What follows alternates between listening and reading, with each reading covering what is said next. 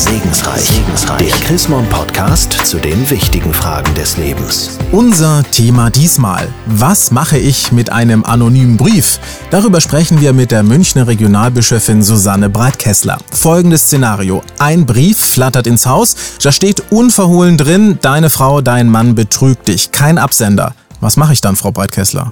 Wegschmeißen, sofort wegschmeißen. Also ich finde anonyme Briefe das allerletzte, weil da jemand unterwegs ist, der sich nicht bekennt zu dem, was er sagt und was er will. Und sowas darf man einfach nicht ernst nehmen. Weg damit, sofort. Jetzt habe ich aber den Fehler gemacht, den Brief doch gelesen zu haben.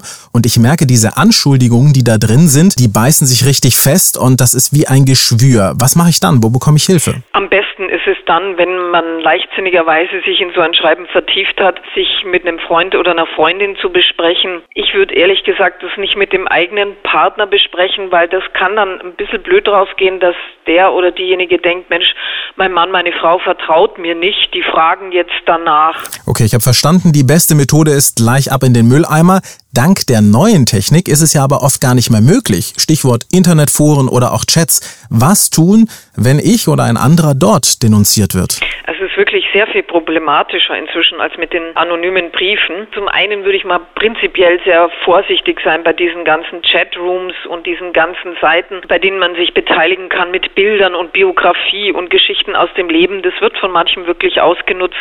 Die hängen sich dann da dran und machen einen schlecht. Ich selber kann mit all solchen Sachen ja vielleicht auch noch umgehen, kann mich da auch raushalten. Was aber ist mit meinen Kindern, äh, für die ja das einfach zum Leben dazugehört, in Facebook, SchülerVZ und was weiß ich alles unterwegs zu sein? Wie kann ich die denn schützen? Also ich würde mit meinen Kindern alle diese Seiten mal ganz genau anschauen und die Kinder auch darüber aufklären, was da für Gefahren lauern.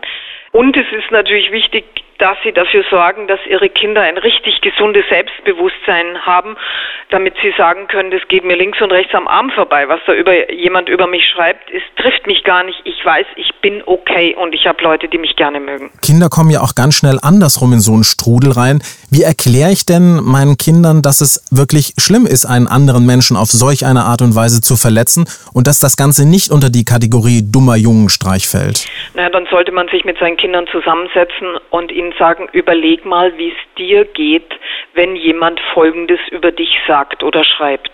Und dann ruhig mal zu sehr harten, äh, gemeinen Worten greifen, damit die das äh, sich vorstellen können, was das bedeutet, wenn man so attackiert wird und wenn man äh, als fett und dämlich beschrieben wird und als äh, völlig unfähig und und und.